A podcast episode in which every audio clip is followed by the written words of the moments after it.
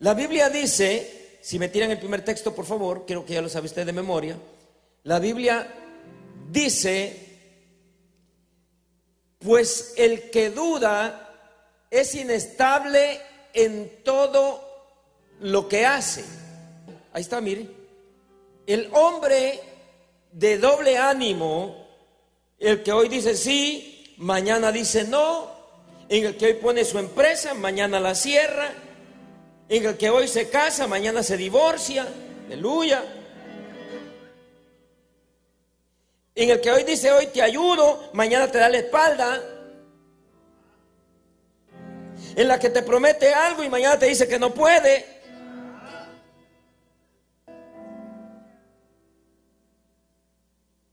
Y es un poco difícil. Por eso, miren, yo, si,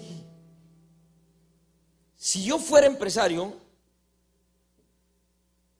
si tuviera una compañía de construcción o una compañía de algo y tengo que contratar personas, requisito sería, no califican personas de doble ánimo, porque no voy a prosperar. Y eso, por, por Dios bendito, dijo, esto le abre la puerta a los empresarios, a quien tienen trabajando, a quien contratan. Si hoy quieren someterse y obedecer y mañana quieren hacer su propia voluntad. Con personas de doble ánimo no se llega a ninguna parte. No se ponga tan serio que no lo estoy regañando. Una persona de doble ánimo tiene dos intereses está dividido. Y la Biblia dice que un corazón dividido no prospera. Una casa dividida no prospera. Lo dice Mateo. Y la raíz de esta palabra significa literalmente tener dos psicologías o conciencia dual. Y es, y es que es horrible hoy pensar una cosa y mañana hacer otra cosa. No puedo ser hoy tu pastor preferido y mañana me dejas. Aleluya. No, no, no, no es posible. Diga conmigo, no es posible. Y otra traducción dice personas de dos almas operando en él mismo. Y otra traducción dice eso también. Entonces la persona de doble ánimo no se da cuenta que está trabajando en contra de su propia visión. Fíjense que una persona de doble ánimo, su peor enemigo, es la persona que tiene ahí adentro. El doble ánimo.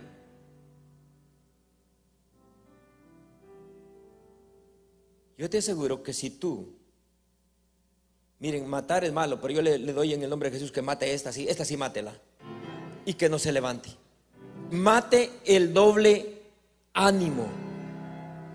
No puede decir usted, yo, yo me voy a levantar y yo me voy a prosperar y mañana esté diciendo, no salgo de aquí. La persona de doble ánimo no se da cuenta que es su propio enemigo, debido a una división que hay en su alma.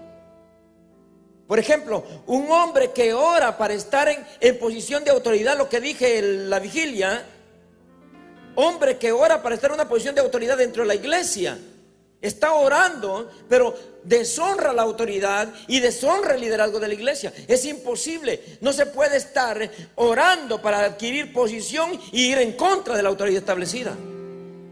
¿Sabes una cosa? Si Dios no te prosperara, no hubiera estado ungiendo la casa de Henry ayer o antier. Dios te va a honrar. Porque los pozos que buscas no están en otro lado. Los pozos que buscas estás caminando encima de ellos. Tienes que darte cuenta. Porque Dios del desierto hace brotar agua. Donde no hay camino, Dios te abre camino. Donde no hay puerta, Dios te abre la puerta. Donde hay muros, Dios los bota.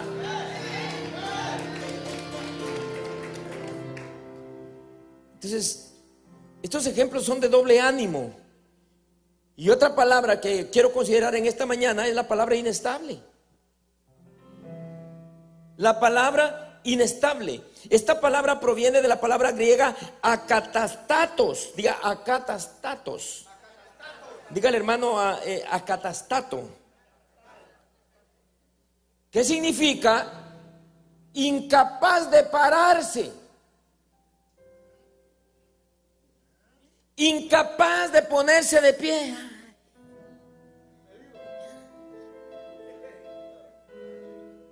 Inestable es alguien que no tiene ni fuerzas para pararse.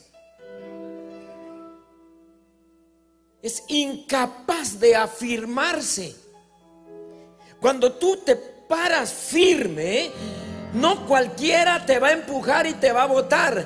Te puede mover, sí, pero te enderezas con más fuerza. Tienes que aprender que la persona de un solo ánimo no va a ser destruida. Funda tu casa sobre la roca, vendrán vientos, vendrán tempestades y no la botará. Aleluya, le estoy hablando a hombres y a mujeres valientes que arrebatan el reino.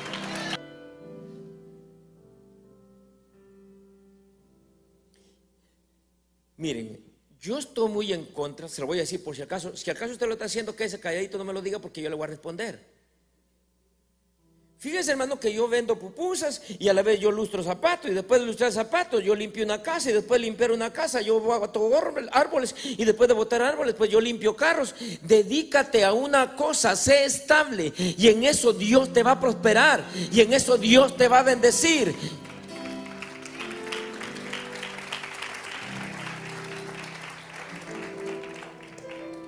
Entonces miren, miren, nunca están establecidos. A veces brincan y saltan y danzan y a veces como que les, lo soldaron en la silla. Diga conmigo, doble, doble ánimo. Y esto es mucho más que una liberación, iglesia. La persona de doble ánimo necesita ser sanada del pasado. Y, y la Biblia nos dice. Porque el doble, mire, usted no, Usted no ha visto, usted ha visto que un niño, un bebé, nace y sale de la panza con doble ánimo. ¿Sabe ¿Sabe de dónde viene el doble ánimo? De una violación sexual, rechazo por los padres, una traición, abuso. De ahí viene el doble ánimo. Más que todo el rechazo. Porque las personas que son rechazadas crecen, su autoestima está en el piso. Y entonces hoy están contentos, mañana están tristes. Por eso la Biblia dice, no miren hacia atrás. Pablo dijo, no lo, he, no lo he alcanzado todo, pero una cosa hago, olvidando ciertamente lo que quedó atrás. Y hermano, si no olvida lo que quedó atrás, vas a vivir en constante, con doble ánimo, con esas dos personalidades en tu vida. Un día quieres vivir, otro día te quiere morir. Un día quieres abrazar, otro día quieres empujar. Un día anhelas ir a la iglesia, otro día no te sacan. No te sacas. Miren, no sé, ayer no sé con quién hablé. Y, y yo dije lo siguiente, porque lo que pasa es que yo digo, yo estoy bien animado. Y me pregunta la persona, y me preguntaron a mí, ¿quién lo animó? Pues yo mismo. ¿Sabe que la persona que más me anima soy yo? ¿Sabe que la persona que más dice, tú puedes, soy yo? David dijo, bendice alma mía a Dios y no olvides ninguno de los beneficios. No esperes que alguien te motive, no esperes que alguien te empuje. Empújate tú mismo, anímate tú misma. Alguien dice amén. A alguien Dios va a bendecir. A alguien Dios va a prosperar. A alguien Dios va a levantar. Pero tienes que asegurarte que esa otra persona no existe en tu vida. ¿Eh? Fíjense que no sé quién se, dio cuenta cuando Moncho, o no, Junior o Moncho, están aquí cualquiera de los dos, Junior o Moncho. Pero me dieron yo creo que tú eras cuando me dieron una maltratada y hasta una señal me dieron en un parqueo y yo no le estaba haciendo nada a un hombre. Es más, yo venía con mi camisita estrenándome todo después de sudar la camiseta y todos estaban en un restaurante que vimos la gloria de Dios y en ese restaurante cuando entramos yo me quedé, no sé por qué me quedé en el parqueo solito, Junior creo que estabas, casi ibas a entrar cuando me pitaron, ¡Bip, bip, bip! y yo ni carro venía ni estaba haciendo malobra a nadie. Me sacó el dedo me mencionó el abecedario, la E, la F, la, L, todo. Me mencionó todo.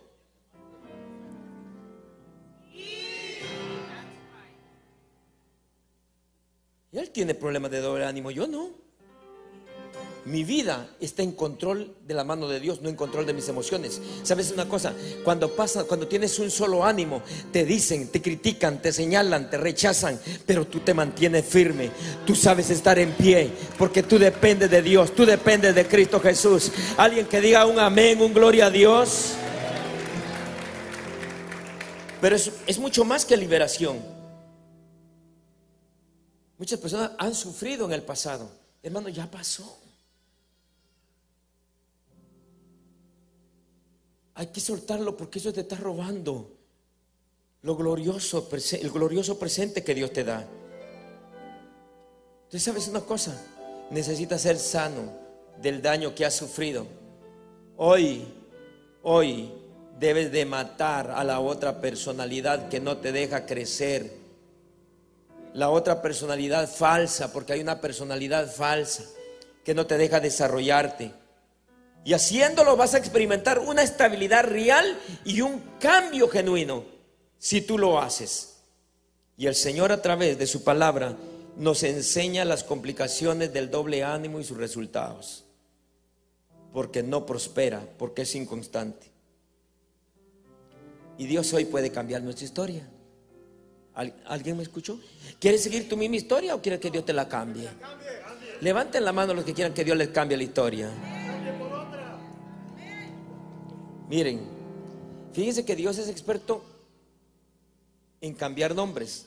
Cuando la Biblia habla de cambiar nombres, es cambiarte la fama. De ser persona inconstante y que te cuesta, te hace difícil tomar decisiones, el Señor te hace fuerte en convicciones. Escuche bien, el Señor le cambió el nombre a Jacob porque le puso Israel. Mencióneme a quién más le cambió el nombre. Abraham. Le dijo, te voy a cambiar el nombre porque ahora te voy a hacer padre de naciones. ¿Sabes por qué? Es que Dios no te ha bendecido en lo que tú anhelas todavía porque tú sigues operando con el mismo nombre. Pero Dios hoy quiere cambiarte el nombre. Dios quiere hoy cambiar tu historia.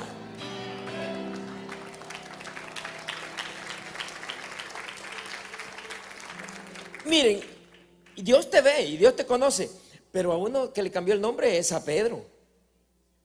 Él se llamaba Simón. Hoy Dios le cambia el nombre a los Simones. El Simón que dice, ay no, yo compro mi casa y luego viene alguien y le dice, no la compres, ah, entonces no la compro. Miren hermanos, viera que le voy a un secreto. ¿Y el de la batería? ¿Pero qué pasa? Miren, yo le voy a dar el secreto. Cada vez que la gente dice que no lo hagas, es la señal que tú vas camino a la victoria. No, no me escucharon. Cada vez que la gente te dice que no lo hagas, es una motivación para que sigas caminando, para que sigas corriendo. ¿Cuántas veces no me han criticado? ¿Cuántas veces no me han señalado? ¿Cuántas veces no han hablado cosas de mí? Es señal cuando un perro aúlla, hay una ciudad próxima a conquistar. Alguien dice amén. Uy, miren hermanos, no le tenga miedo cuando los perros aullan. No diga usted, ay, es un Doberman.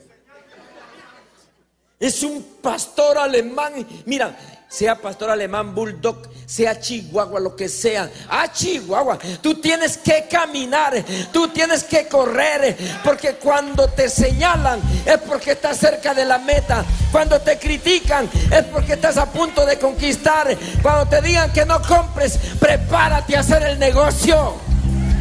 Aleluya.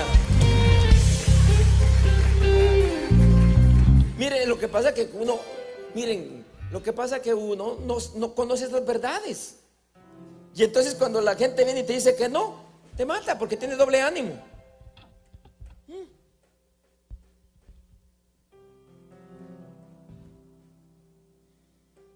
Miren, no voy a mencionar nombre, pero me recuerdo de una persona Y cuando yo vi este lugar y yo dije que me iba a venir para este lugar rentado, me dijo que estaba loco. Si apenas si pueden pagar un lugar que 1200 por allá, están locos, no van a poder. Eso, eso, es, eso es como que me dicen. Usted ve que cuando usted le prende fuego al carbón, usted. Sí, cada vez que, tú vas a hacer algo, la señal que estás en el camino correcto es que va a haber oposición. Porque cuando tú, mire, mire, mira, eh, porque estrecho es el camino que te lleva a la bendición, que te lleva a la vida eterna. El ancho no, el fácil no. Que te critiquen, que te murmuren, pero no porque tú provoques, sino por hacer la voluntad de Dios. Te vas a dar cuenta que vas a ver la gloria de Dios. Te profetizo, te profetizo que en el próximo mes vas a ver la gloria de Dios en muchas áreas de tu vida como consecuencia de Operar en un solo ánimo. Operar en un solo ánimo.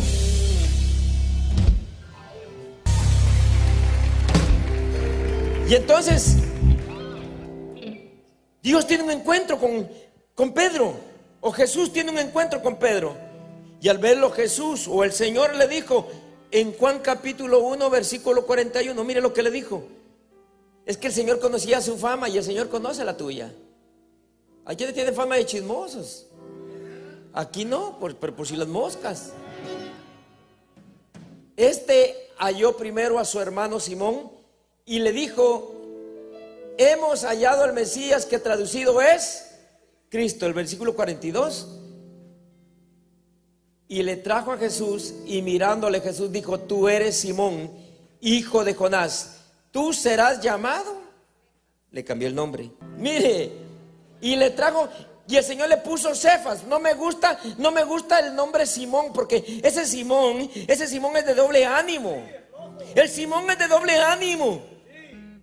Porque este Simón, Simón, no Pedro, Simón, le dijo a Jesús, Señor, no vayas a la cruz. Porque el doble ánimo no te deja cumplir los propósitos en tu vida. Simón no quería que Jesús muriera en la cruz. Y si Jesús no muere en la cruz, no estuvieras tú allí ni yo aquí. Si Jesús no hubiera muerto, mi morada sería el infierno y no el cielo. Porque el desánimo, el doble ánimo te impide que mires la gloria de Dios. Y ese era Simón. ¿Sabe qué? Los Simones se quiebran en la crisis.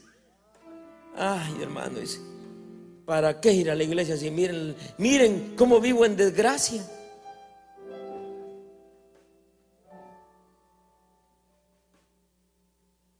Mira cuando salimos de esa montaña. Ah, mire, uno es chiquitito, pero se siente tan, tan grandote. Incircuncisos que me estaban quitando la bendición. ¿Dónde están? Y aparecen los mosquitos, ni caso les hago ahora. Pero mire, le voy a decir algo.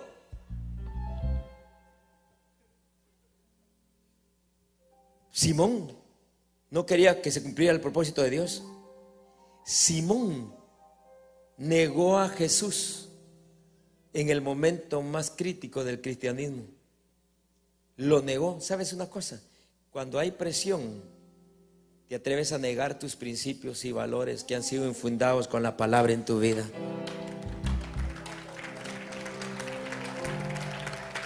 ¿Mm?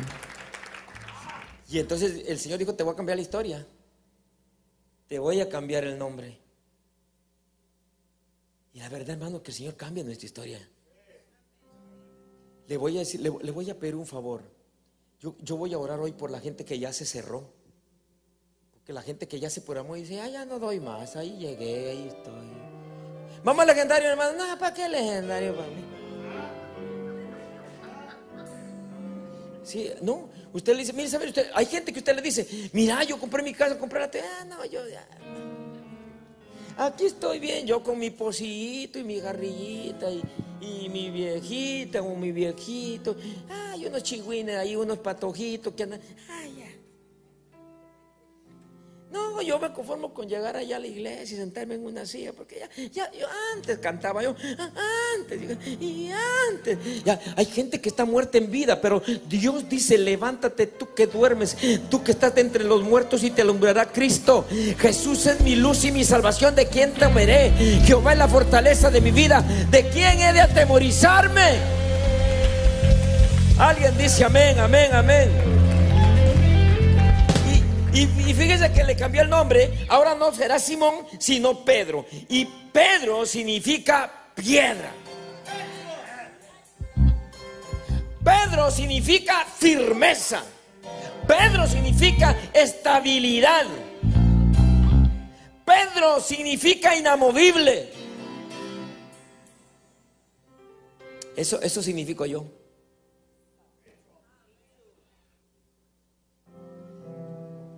El Señor le quiere cambiar la historia a los Simón. Y quiere que te llame Cefas.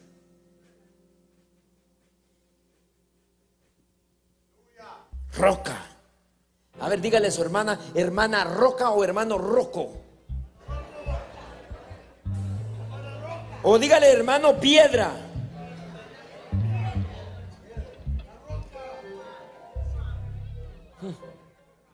Y, y sin duda, este cambio era sumamente importante.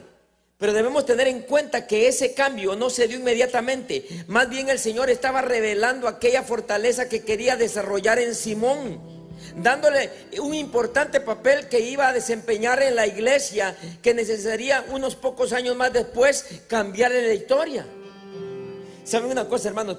Para Dios llevarte al otro nivel te tiene que cambiar la historia presente.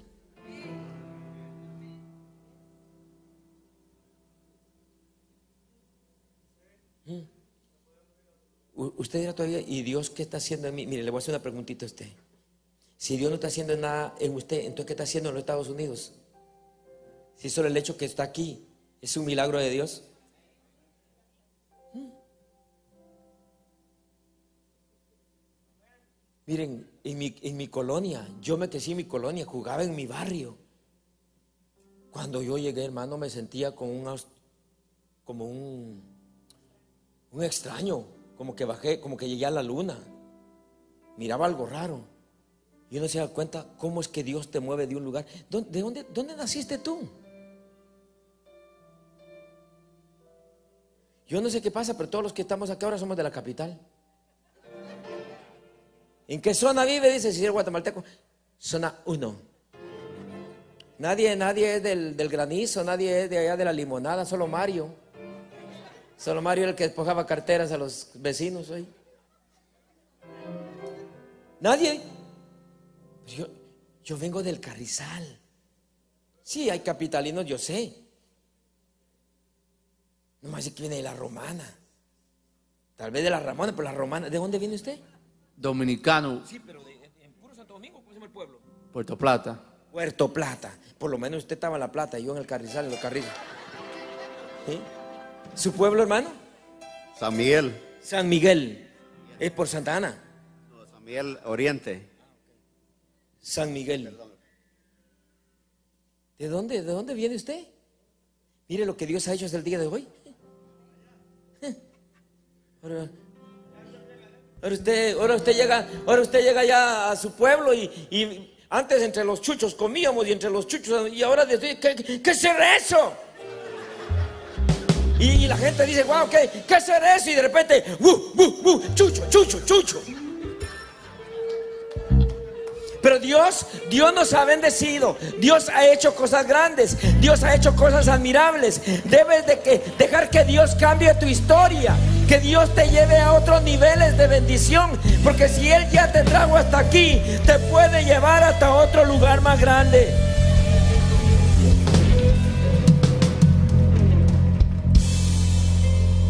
Y Pedro hacía promesas y no cumplía. Era un hombre emocional, hermanos. Ahí pidámosle a Dios, un hombre emocional.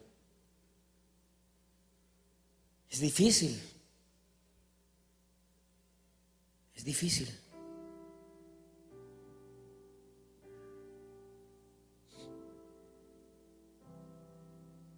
Es difícil. Una persona emocional cualquier cosa se cae. Con cualquier cosa pierde su día, de, se encierra. Una persona emocional, una persona de doble ánimo, no tiene relaciones duraderas. Sus amigos son desechables.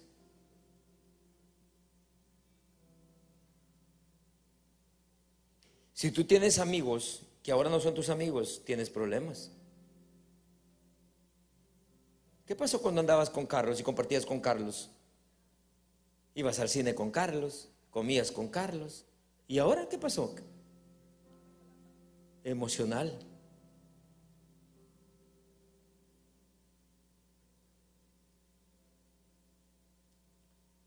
Miren, no es en otro lado aquí porque no les voy a mentir. De repente hay hermanos que me han dicho, ay, hermano, que el hermano es bravito.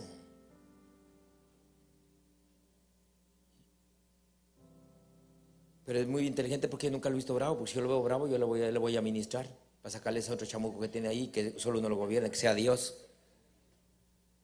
Sí, hay gente que es emocionalista. Cuando le pagan, ¡ah! grita. Pero cuando ya el cheque se le está terminando, se le fue el volumen. Y Pedro le dijo a Jesús que no fuera a la cruz a morir de tan terrible manera, lo que yo le dije. Pedro negó al Señor Jesús tres veces cuando la gente le señaló como seguidor del Maestro. Pedro cuando tenía que orar se quedó dormido. Él fue advertido por Jesús que sería zarandeado por el diablo y que debía de orar. Y esa noche, mientras el maestro oraba en el huerto del Getsemaní, sus discípulos dormían, incluyendo Pedro.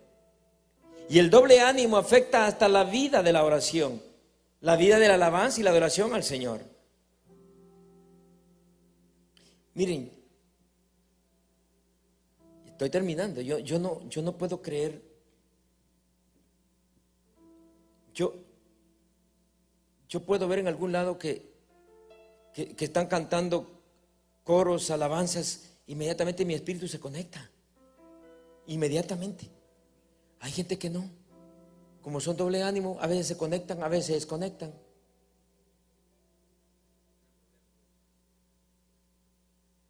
¿Sí?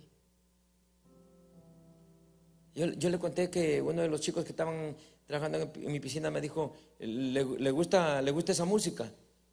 Yo le dije, bueno, la música me gusta toda, porque yo, si yo voy a comer a un restaurante donde, donde están canciones seculares, usted ver el pie, el, el pie. Ahí voy a decir, ay, el pastor está carnudo. No estoy carnudo, es que, es que, es que estoy contento. Yo no te puedo ni a ti. Mire, yo tengo, yo tengo una, una cosa que yo no, a veces de repente, yo, alguien puede estar escuchando una canción y le pone atención a la letra. Yo de repente, yo la música es la que me enfoco. Y de repente, mira lo que te escuchando. Pues yo no sé, yo lo, Te voy a decir una cosa. El vivir tu día a día delante de la presencia del Señor no te hace religioso, sino te hace ser una persona agradecida con Él. Pero tienes que aprender, por favor, porque cosas siempre te van a pasar, porque estamos vivos. Pero lo importante no dejes que esas cosas gobiernen tu vida. No, no sea de doble ánimo, porque no podemos ser bendecidos de esa forma. Allá afuera le dicen bipolar a la gente, que un día está contento, un día está triste. Un día dice vamos a bailar y otro día te dice, y una iglesia que tiene palabra como esta, necesitamos gente de un solo ánimo.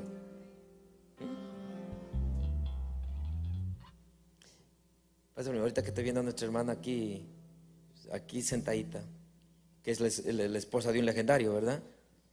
Mire lo que hace Dios. Hoy tiene que ponerse las pilas usted. Porque usted pidió algo y el Señor se lo dio con doble volumen. Tremendo su esposo. Lo hubiera visto, todo un guerrero. De verdad, mis respetos para él.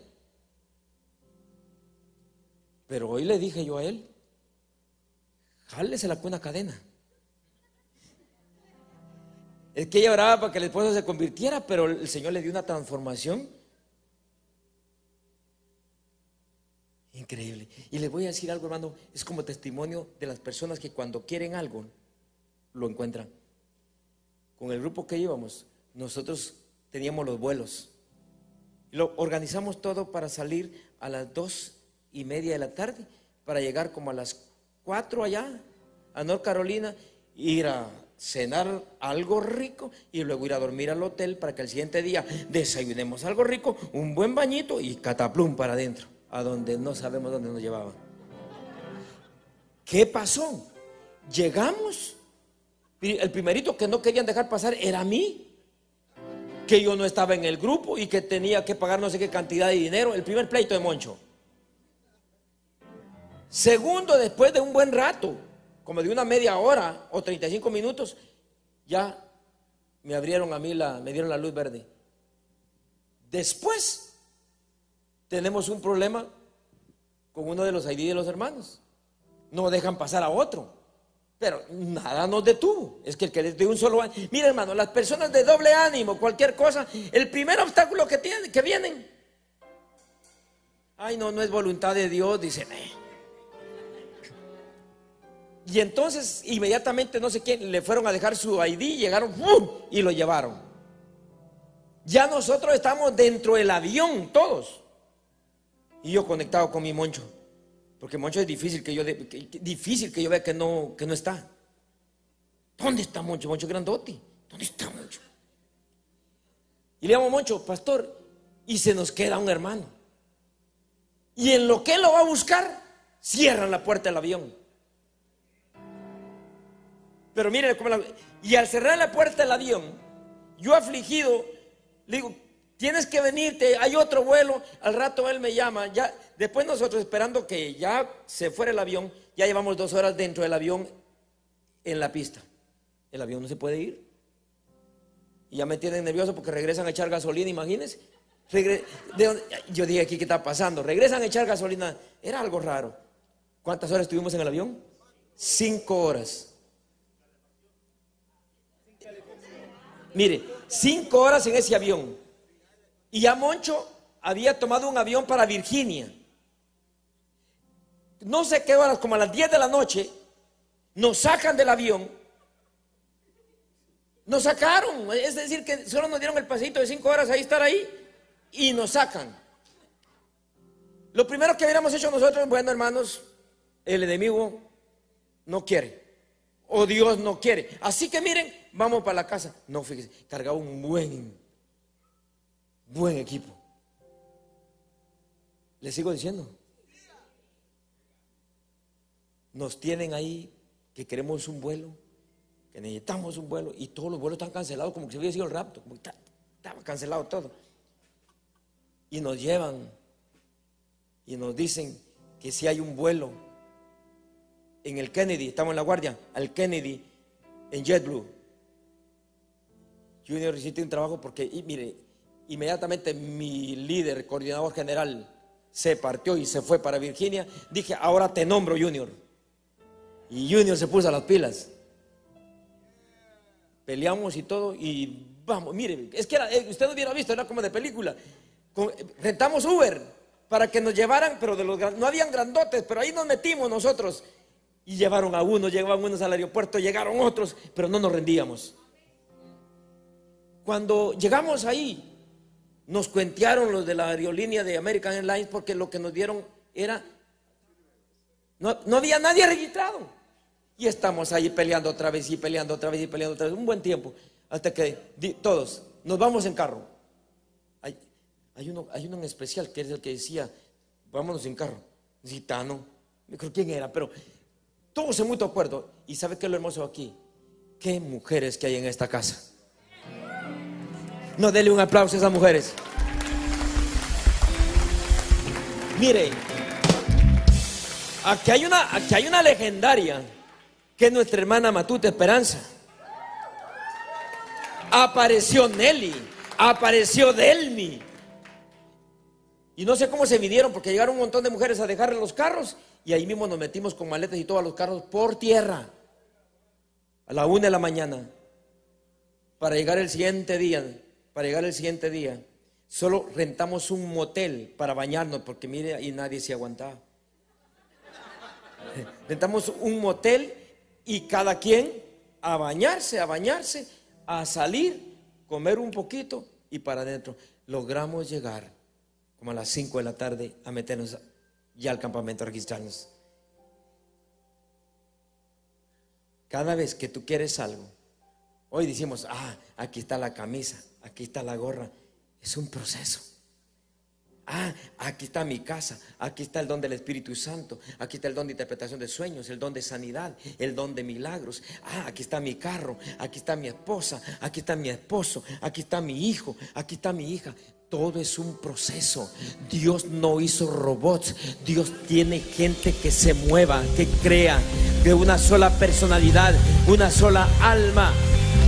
Amén. Póngase en pie, por favor.